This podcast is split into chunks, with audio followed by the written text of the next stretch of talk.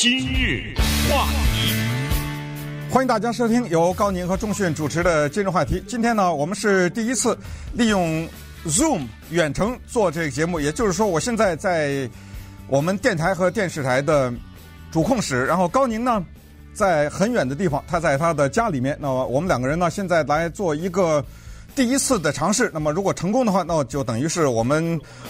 迎合了政府的要求，那开始呢进行居家防疫了。高宁你好，哎你好，张迅、呃，不错啊，大家好，不错啊、呃，现在效果不错。那今天呢，在我们南加州的洛杉矶这一带呢，外面在下着雨。那么我们在今天的这个时间里，给大家讲一个惊心动魄的故事。那这个故事呢，希望能够伴随大家在居家防疫期间，能够把。这段无聊的时间呢，至少小小度过一下。那么我高宁，我听到一点回声啊，你的是不是你的 Zoom 的音量要把它放小？呃，因为我听到的有一些声音是从你的 Zoom 那儿传出来的。对，你把你的 Zoom 的声声音放小。那今天要讲一个什么故事呢？今天要讲一个朝鲜的故事啊，也就是北韩的故事。呃，北韩呢现在在金正恩的领导之下，对他的人民也实行了种种的。严酷的政策，这一点已经不用多说，大家也都知道，他的经济也不行。可是呢，在这段期间呢，他的新冠状病毒的疫情呢是零。那么在这种时候，他是零这件事情呢引起国际的关注。但是不要忘了，他并不是太焦虑他的疫情，他可能更焦虑的是另外一件事情，呃，那就是。有人要颠覆他的政权。今天给大家讲一个自由朝鲜的故事。嗯，呃，这个呢，实际上是一个非常秘密或者说是一个地下的组织哈，是以我们南加州作为背景的这么一个组织，而且呢，基本上不为外人所知。只不过在最近这两年呢，有过几次策反的行动，所以呢，他的这个组织的行动啊，现在。基本上有点曝光了啊，所以呢，今天我们就把这几次行动呢，跟大家稍微的讲一下。这个自由朝鲜这个组织啊，在南加州，它成立的年数就咱们就先不说啊，待会儿咱们讲一下。但是在二零一八年的时候呢，它成功的策反了这个朝鲜驻意大利的大使，然后让意大这个朝鲜驻意大利的大使夫人两个人呢，呃，逃跑了啊。那么现在呢，隐姓埋名在西方国家的。某一个国家吧，这个在进行生活，但当然这么高级的这个外交官逃跑的话，肯定对朝鲜的是有影响的，对他这个政权是有影响的。所以呢，在这个事件发生之后呢，朝鲜方面也采取了一些措施啊，防范的措施。首先是他们把这个驻外的一些高阶的外交官全部轮流的召回平壤去进行轮训啊，训练什么呢？训练忠诚。呃，这个国家啊，要忠诚金氏三代这个领袖啊，不能随随便便的呃受到外国的物质的影响啊，自由思想的影响等等啊，所以呢，呃，采取了一些这样这方面的措施。呃，但是呢，在去年的时候，这个自由朝鲜组织呢，在西班牙策动了一次这个就是叛逃的事件呢，并没有成功，而且那次事件是惊心动魄的啊。待会儿呢，我跟中信慢慢的跟大家讲一讲。这两件事情实际上真的是挺有意思的。嗯，那先从一个叫 Adrian 红的人开始讲起啊。这一位红姓男子呢，他在二十年以前在耶鲁大学读历史。早年呢，他随着父母从韩国来到了美国，是我们南加州人，就在这儿上的小学、中学，然后后来呢，上到了耶鲁大学。在耶鲁大学期间呢，他的这个经历呢，跟中国的作家鲁迅这个弃医从文有点像，他就是因为看了一本回忆录，这回忆录呢是一个叫脱北者写的，脱北者大家都知道，就是从北韩叛逃出来的人。那这本回忆录可以说是彻底的改变了这个洪姓男子的生活。说实话，我也不知道他姓不姓洪，他叫 Adrian 洪，反正这是他的英文名字了啊。也有人说他姓张，反正可能是假名字啊，呃，可能是假名字，我们就。就说这红吧啊，然后呢，他看完这个书以后，他看到自己和自己同宗的人呢，他们所受的的这种苦难，对他打击非常大。他就专业的就开始从事把朝鲜的政权推翻啊，他有这么几个大的计划。第一呢，就是先是策反他的驻外人员，他在世界，我是说朝鲜民主主义人民共和国啊，在世界各地都有领馆也好，大使馆也好，都有一些外交官员，他们呢有办法策反这些人，让这些人叛逃，让这些人叛逃，并不是躲在一个什么地方，然后呃就安度晚年，不是这意思，是另立中央。就是这些人是大使，将来还是大使，呵 呵将来是新的这个国家的大使，就等于是另立朝廷了。然后呢，就找金正恩金家的亲戚。朝鲜这方面，因为他有氏族的观念，所以金家的亲戚呢，才能让老百姓服，所以要策反他们家的亲戚。所以他在耶鲁大学学历史期间呢，就成立了一个组织。这个组织叫做自由朝鲜，但是这个英文的名字和后来的有点小不太一样啊。但是后来呢，他跟这个组织里面产生一些分裂，他又拉出来另外成立了一个新的组织，还叫自由朝鲜，但是名字英文有点不太一样，这就不再讲了。那么这是二十年以前，在二零零六年的时候，他们开始进入中国，在中国呢营救从北朝鲜逃出来的难民。嗯。呃，那个时候呢，因为呃北朝鲜呢经历了饥荒，然后呢再加上高压的这个政治的统治哈，残酷的统治，所以很多人呢从北韩跨过了中国的边境，就进入到中国来了。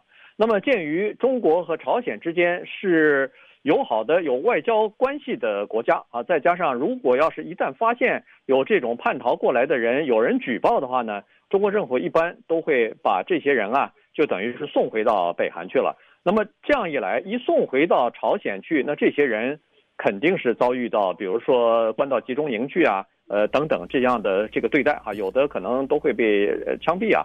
所以呢，在这种情况之下，这个刚才说的洪先生啊，他就大概是还有一些人吧，呃一块儿就进入到中国呢，在边境这个地方呢，大概弄了几十个、上百个叫做安全之家。这些房子，他们就是来收留从，呃，朝鲜逃到中国的这个脱北者，然后呢，他不光是把这些人安置在这个安呃这个安全之家，同时还帮他们联系其他的他们认为说比较友好的国家，就是对这个难民比较友好的一些，主要是西方国家和南韩了。然后呢，到这些地方的大使馆去，就把这些脱北者啊，等于是送到这些大使馆去，然后。让这些大使馆收留他们，同时接受他们的政治庇护。所以一开始呢，这个他们就做了一些这方面的事情。嗯，但是这种事情在中国是违法的。所以呢，后来曾经他和手下的几个人都被呃中国的警方逮捕过。不过逮捕了以后，因为他是美国公民嘛，所以他就呃。等于动用了这个呃和美国的呃政界或者是议员啊什么的写信啊，请求他们帮助啊什么，所以实际上在被逮捕了十天之后，他和其他的一些人等于是就给释放了，就被释放了。呃，因为他绝食嘛，呃，对他有绝食抗议啊什么的，对。然后他又联系了美国的这个政客，然后美国这方面呢也施加了一些压力，后来呢就把他放了。但是呢，在这个关押的期间啊。他接触到了一些更多的第一手的资料，就接触到一些脱北者，因为他关押的那个地方和那个脱北者是，呃，恨恨不得是关在一起的哈，所以他又了解了更多的这方面的详细的情况，所以呢，他觉得这些人真的是挺可怜的，呃，需要帮助啊，于是他出狱之后，就从中国这方面释放之后呢，他等于是就脱离了原来加入的那个组织，然后新成立了现在的这个叫做。自由北韩，自由朝鲜了。对，呃，这样的话呢，他就开始了另一波的行动。其实截止到这个时候啊，他在国际上的知名度还并没有那么大。但是呢，二零一七年发生了一件大事儿，就把他呢给推到了国际舞台上面去。就是二零一七年的时候呢，金正恩在澳门刺杀了他的叫做同父异母的兄弟嘛，金正男。对。采取了毒气的方式刺成功的刺杀了他。接下来呢，目标就对准了金正男的太太和儿子。在这种比较封建的国家里面呢，他杀人一定要杀干净哈。因为什么呢？因为他怕将来金正男的儿子要是有机会的话 可能夺权。所以在这种情况之下呢，就继续追杀金正男的太太和金正男的儿子。这个时候，我们说的这位洪先生他出来了，他的组织自由朝鲜呢，以迅雷不及掩耳之势就把金正男的太太和他的孩子，我不知道得有几个孩子了哈，就转移到了台湾。从澳门运到了台湾，然后接着就从台湾运到了叫西方某国。现在金正男的太太和孩子在哪儿？咱们不知道。但是我们知道一点，就是现在这位洪先生呢，在帮助他们另立朝廷。也就是有一招一日推翻了政权的话，他就会。把这个人拿出来，就就像是那个时候，呃，刘备就必须得姓刘才能当皇帝一样啊，在那个年代，就是必须得再找出一个人来是同宗的。那么现在就是二零一七年的时候呢，他们就一下上到了国际舞台上。那么在这之后呢，这一位洪先生啊就开始改变自己的体型，呃，他把自己变得非常的胖，然后呢留起了胡子。为什么呢？因为有确切的情报显示，就是。朝鲜已经派了特殊的这种刺杀工作小组组，要对他进行刺杀活动。那么接下来就有了非常辉煌的2018年意大利大使馆的朝鲜民主主义人民共和国驻意大利大使的和夫人的大逃亡。那稍等会儿给大家讲这个故事。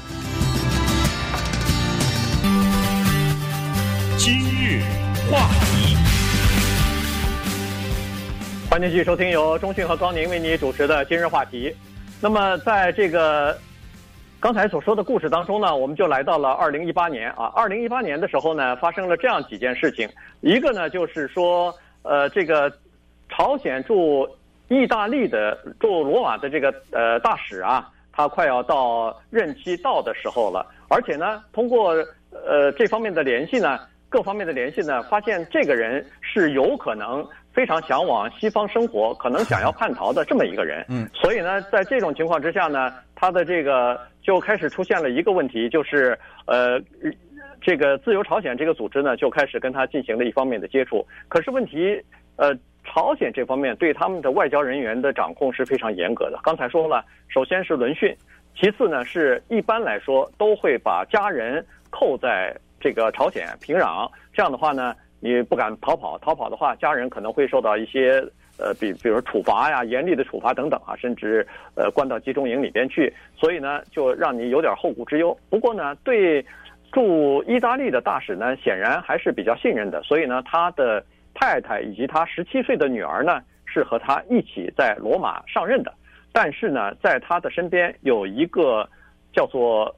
另外的一个保安人员，所谓的保安人员就是说他在对外介绍呢，是说这是我的助手朴先生，但是实际上呢，他们两个人实际上是相互之间监视的、相互之间监控的这么一个人员，也就是他负责监控那个朴先生，朴先生也 负责监控他。对，凡是他出去任何场合，只要离开大使馆，朴先生基本上都是一步不离的，基本上都是跟他形影相随的这么一个人，所以呢。对策反这个呃朝鲜驻意大利大使的这个工作啊，就增加了一些难度。对，那刚才说这位洪先生呢，首先是化妆成一位投资商人，对大使啊开始呢进行一些初期的接触，就是说他们对朝鲜呢有兴趣进行投资。那么之这之间他们讲的是什么话，现在就不为万人所知了。那可见这位洪先生还是蛮有手段的，因为你想想要策反这样的一个人，你危险很大的，因为。那个是经过多少年的训练，能做到这么大的官，大使那都是部长级的，对不对？但是呢，他成功了。于是，在二零一八年十一月的一个上午，意大利的天气那个时候还挺冷的。那个时候呢，在朝鲜驻意大利大使啊，大使馆里面有一个庆祝朝鲜独立的这么一个集会吧，好像。对对。哎，很多的各界的名流啊。都在那儿，就就招待会吧，酒会。你这请注意，为什么选择这样一个酒会？因为朝鲜民主主义人民共和国 驻意大利大使呢，大使馆的是在一个高尚区，外面呢常常会停一些车，这些车都是豪华的高级的轿车，那都是接送一些名人和政要的。选择聚会呢？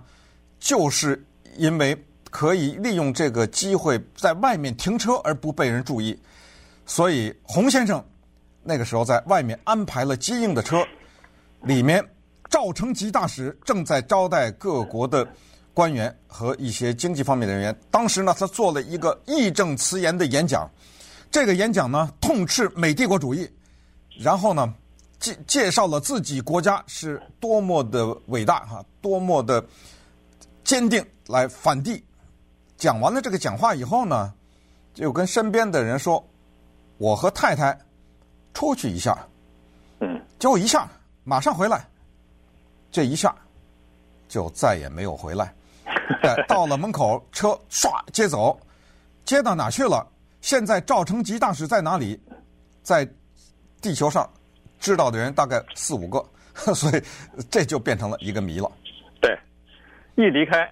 就没再回去啊，跟人家说，跟大使馆的人说是出去稍微遛遛个弯啊，结果没想到一遛弯就没回来。但是呢，这事儿呢就呃稍微有一点点遗憾，就是刚才不是说了吗？他除了太太之外，还有个十七岁的女儿呢。那么照理说，他们夫妻俩要离开的时候，应该把女儿也带走。但是现在看来呢，他们两人离开的时候，女儿没有带走。这个事情呢，后来就引起了很多的猜测。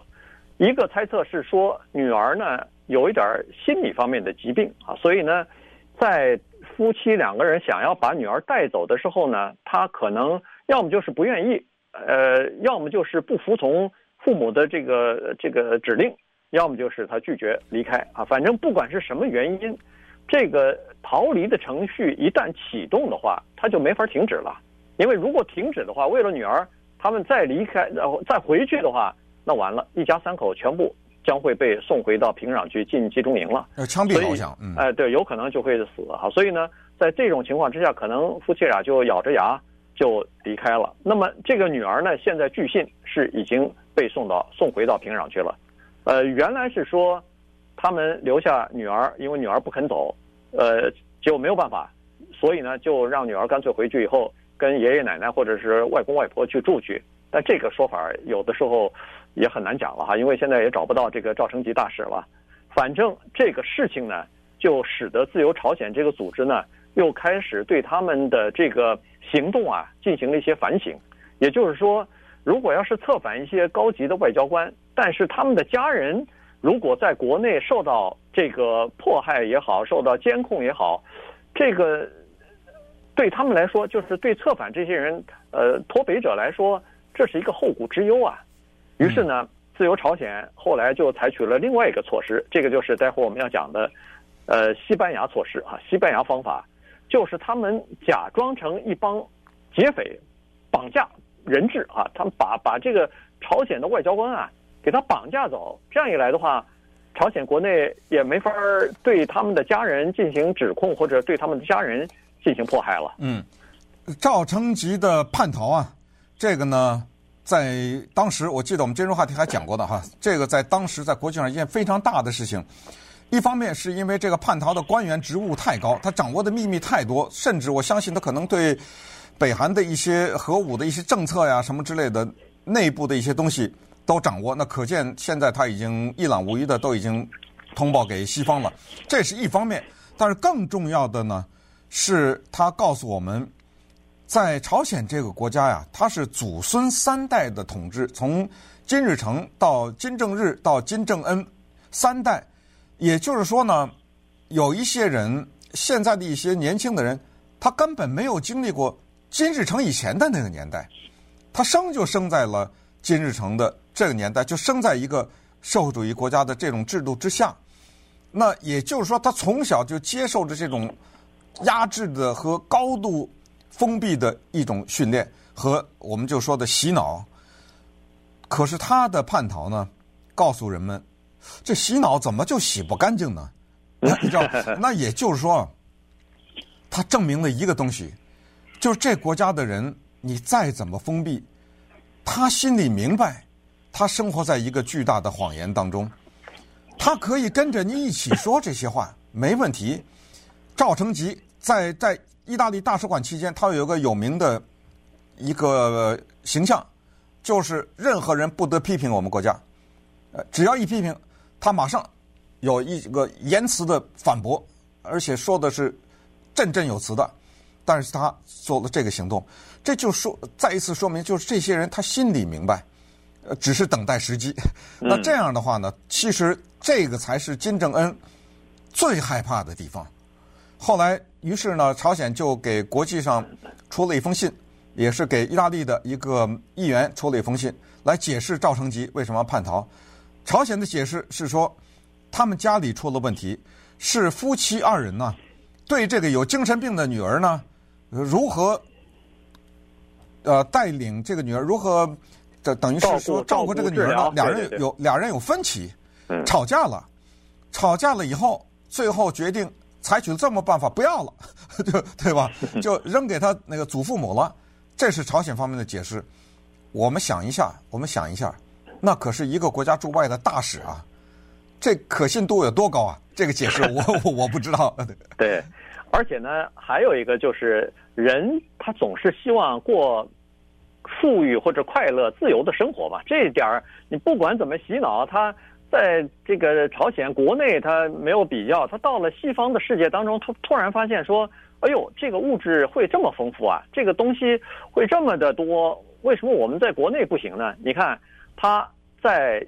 意大利做大使的时候，他经常做，经常要到外边去社交嘛，因为大使要和当地的一些人士进行来往，他没办法付不起钱，所以尽管是他请客跟人家一块儿吃饭，嗯，一般买单都是别人买单，当地的商人也好，想要做生意的人也好，呃，或者朋友也好，因为人们都知道，朝鲜很穷啊，硬通货很缺啊，不能他们这些外交官出去是。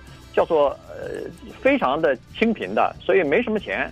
还有就是刚才说的那个独立酒会，说是说酒会，实际上呢，大家来基本上就是捧一个空的杯子，里边倒里边每人倒一一般来说总总倒个半杯酒吧，他不，他只能倒一个酒一个底儿。嗯，这就可以说明什么东西？就是说他们的外汇或者他们的钱已经到了这样紧张的程度，说我没法让客人哪怕喝。喝半杯酒的这个钱都没有，都要省，所以你想啊，这个大使他在意大利待了那么长时间，而且他也认为说他的任期十一月份就要到了，如果再不逃跑的话，回到这个回到平壤以后，什么时候再能出来，再能碰到这个机会，谁都说不准。所以这个时候他咬咬牙一横心，就和太太一起逃跑了。今日话题。欢迎收听由中讯和高宁为你主持的今日话题。今天跟大家讲的呢是一个自由朝鲜的组织啊，在南加州，以南加州作为基地，作为这个大本营的这么一个秘密的组织呢，他们呃做两件事情啊。第一个就是呃要策反一些高级的官员啊，主要是外交官了，其他的官员呢，他们基本上联系不到，因为在朝鲜情况是这样子的，在朝鲜对这个政治方面。不坚定的人，或者是稍微你有一点点流露出对现在的这个政权不满意的人呢，基本上都要不就是严密的监控，要么就是送到集中营去进行改造了。所以呢，在国内基本上没有什么反对的声音或者是力量。于是呢，他们就是想看看能不能够从这个呃外交官着手啊，因为刚才说过了，他们想要叫做成立另外的一个叫做替代政府。万一有一天金氏的这个统治，呃，被推翻以后结束之后，外边马上就要有一个已经组成的这么一个政府机构，它可以马上接管朝鲜各方方面面的这个统治或者是管理啊。于是他们在组建这个东西的。刚才说的策反的这些大使啊什么的，以后如果要是真的有一个什么自由朝鲜之类的这种呃政府出现的话，那他们都是。那里边的外交方面的这个高官啊，所以呢，呃，意大利的这个大使被成功的策反了，但是呢，他们也发现说这样做呢有一个后遗症，就是他们在国内的家人可能会受到报复，或者是会受到这个呃比较残酷的这种呃对待吧。于是呢，他们就改换了一个方式，在对马德里，就是西班牙马德里大使馆进行策反的时候呢，他们就。变成了，就假装成叫做绑架的人啊，这个绑匪，然后对大使馆里边的最高阶的那个官员呢，看看能不能够用绑架这个方式呢，让他脱离北韩。嗯，那么这位洪先生呢，这一次的化名啊，他化名为 Matthew Zhao，又是作为一个商人，觉得对朝鲜呢有投资的兴趣，来首先呢用这个冠冕堂皇的进入到了朝鲜驻西班牙大使馆。那么，朝鲜驻西班牙大使馆呢，有这么一个情况，跟大家讲一下。他的大使啊叫金孝哲，这时候呢被驱逐了。那为什么驱逐呢？因为他的大使那个时候在核武试验这方面呢做了一些事情，做了一些手脚，那么被西方发现，所以大使就被驱逐。那么大使被驱逐，又没有新的大使派来，这个时候在朝鲜驻西班牙。马德里的大使馆里面的我们说的所谓第一把手呢，是一个呃姓徐的人，他这个叫徐什么我搞不太清楚，因为他这个名字 So Yun Sok，我查查不出来，但是我知道这应该是姓徐。这一位姓徐的人呢，他是商务参赞，尽管他是商务参赞，但现在呢他是第一把手。那么这一位姓洪的自由朝鲜组织的负责人呢，他是想制造一个绑架案。把徐先生和他的家人呢绑架出去，当然这个绑架呢是周瑜打黄盖，也就是说被绑架的人你得配合才行，也就是说这之间都得串通好了，然后绑架了以后呢，这个时候就对外宣布说这人是被一个恐怖组织绑架了，然后等他藏好了以后，那那时候再宣布实际上这个绑架是假的，呃，这是他的配合，然后他通过视频或者什么再发表个声明什么之类的，这就是。一个非常完美的计划，可是这个计划呢，我们看一看，这个比好莱坞电影还有趣啊！我觉得，呃，编剧有的时候都想不出来。首先，又是在在他们的，我记得好像是二月吧的一天，嗯，对，呃，他就是西装革履的呀，这一位洪先生，化名 Matthew Zhao 的这位洪先生，西装革履的就进去了。他的人呢，在外面等着。我们知道大大使馆外面有摄像头监视，可是他的人呢？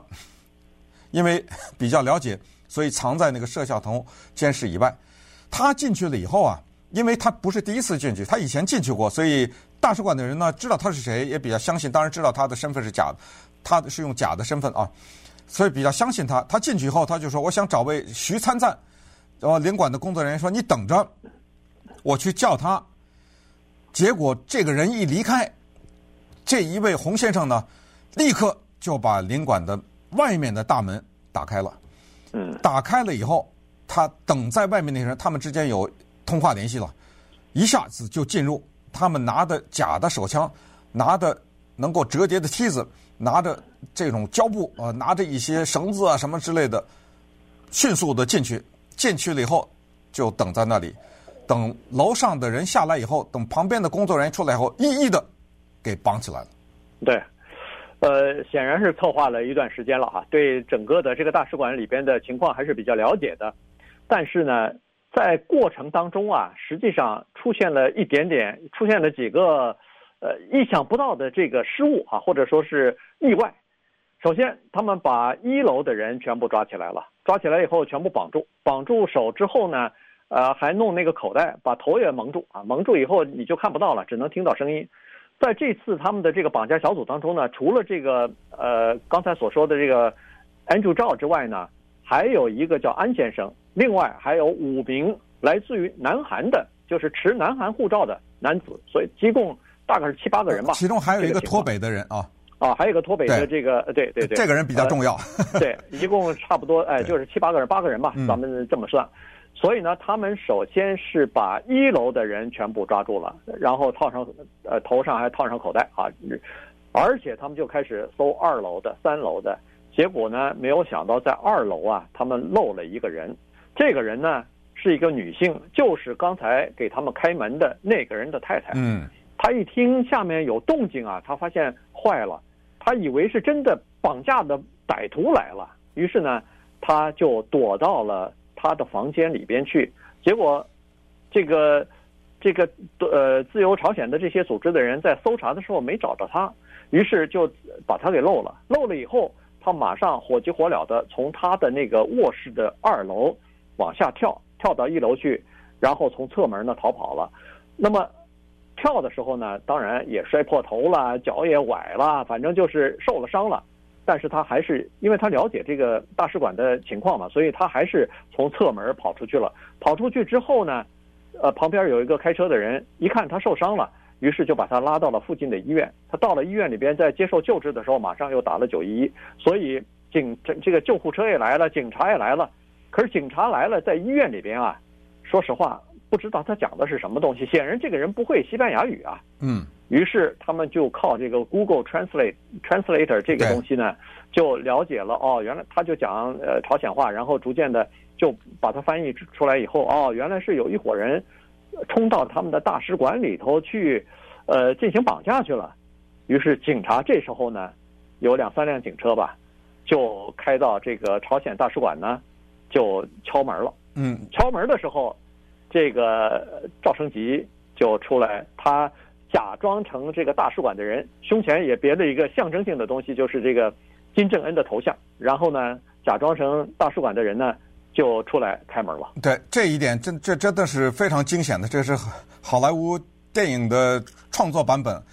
他是一个绑架者，他却化妆成了被绑架的人，穿着领馆的服装。他可能不知道从谁的身上脱下来一件，对吧？嗯，对。把那个像章带在什么？顺便说一下，就是朝鲜的外交官员要带他们的那个像章，那个像章是。呃，祖孙三辈三代的头像都在上面，这个是要求，这是国家的要求，不能违反。那意大利的警方知道，如果进入到朝鲜大使馆里面，这就是进入到这个国家的领土了，所以也非常谨慎，也不能往里冲。然后这一位洪先生出来以后，他就说：“呃，怎么了？有什么事儿啊？你们干嘛来啊？”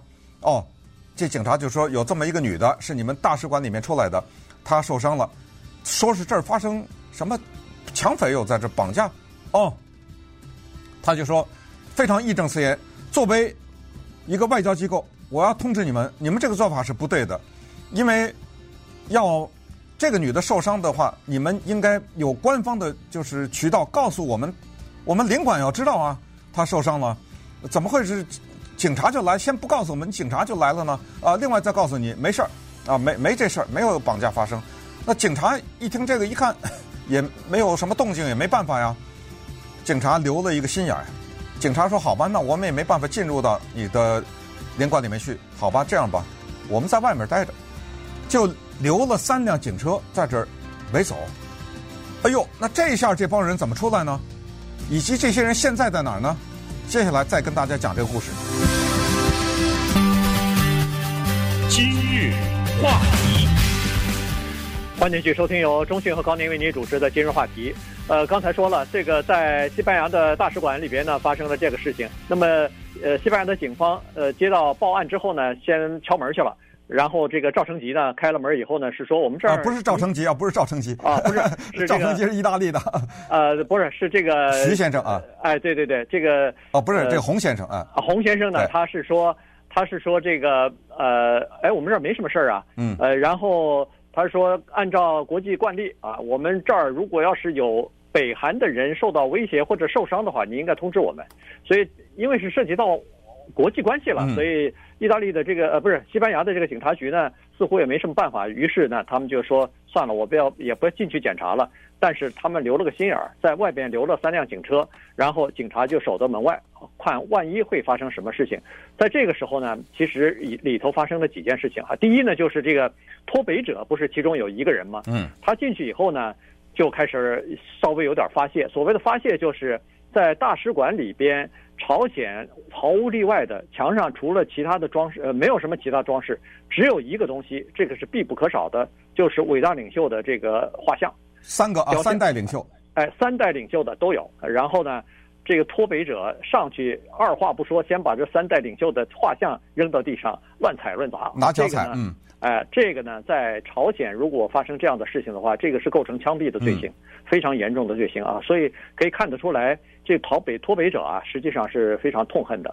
于是他们一看，他们还有一个问题，找到这个商商务参赞了，结果说是我们是这个组织哈，自由朝鲜这个组织，我们可以帮助你一起呃脱离朝鲜，然后帮你到西方国家去呃隐居，最后呢，你可以可能会出任这个自由朝鲜这个政府的什么外交部副部长之类的，给 给他许了一大堆愿，说是咱们一块逃离吧。你现在儿子和这个呃太太也都在大使馆，我们可以保证让你呃过呃以后过上很好的生活。但是他们事先并没有跟人家说好这个事儿，嗯，所以人家那个商务参赞一听这事儿挺玄乎的，后来以后我怎么申请政治庇护啊，什么各方面也都没有个底，于是这个商务参赞拒绝了，说不行，我不逃离，我我要待在这儿，所以这次的叛逃行动关键是在这儿啊。嗯，对，就是失败了啊，就是对方没有太配合，但是这里面到底是什么原因，咱们不知道了啊。我想就是说，他们做这么大的一个行动，然后之前没有能够，呃，就是有说服他哈啊，对，对对对没有去去说服这个有点难以相信，但是具体情况咱们不知道。那么简单的说呢，他们把大使馆给砸了，制造成一个抢劫的过程，然后把里面的电脑啊、手机啊以及啊 U 盘呐什么之类的全都拿走了。拿走以后怎么出去呢？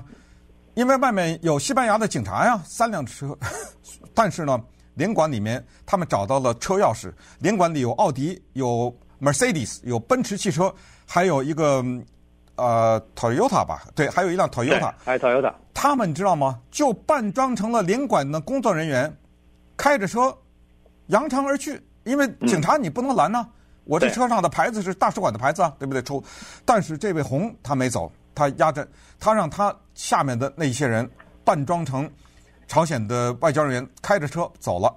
然后他自己呢和另外一个人两个人留着。收尾了以后，他们打开了后边的一个门，从墙上翻过去了。嗯，他们不是带了能够折叠梯子吗？对，翻过去以后，马上上飞机飞到里斯本，葡萄牙的里斯本，从里斯本飞到了我们南加州，回到了他的家乡。回到家乡以后，因为他拿了这么多的重要的资料，二话不说就找了中央情报局，找了联邦调查局，说：“哎呀，我 我真的太大的收获了，来吧，给你把这些手机啊什么这些东西全都交给了联邦调查局。”然后他就告诉联邦调查局他们是怎么样采取这个行动。联邦调查局说：“好好好，你先回家。”结果跟西班牙警方一联系，哎呦，不对啊，西班牙的起诉这帮人呐、啊，有什么绑架罪啊，什么毁坏公务罪啊。然后立刻就派了探员，跑到了他住在南加州里面呃的家庭去抓人，就把刚才那个姓安的给抓住了。对，可是这位洪先生在逃，已经逃跑了。嗯，所以现在到目前为止还不知道他的下落在哪儿呢。安先生呢被抓住了，要引渡到西班牙去啊。对，但是他现在呢请律师看看能不能够不要引渡啊。所以呢这个案子呢还在继续的在调查和发酵之中。对，那么截止到我们现在讲话为止呢，这一位洪先生躲到哪里去了，无人所知啊。但是呢，自由朝鲜这个组织还在。那这个组织只要它还在，而且它背后呢是靠比特币支持，就是很多朝鲜人或者韩国人啊用比特币的形式捐款捐款，所以他们才会有钱坐飞机啊，这不就是执行各种各样的行动。所以只要这个组织不灭，我想金正恩这觉可能也不太睡得好吧。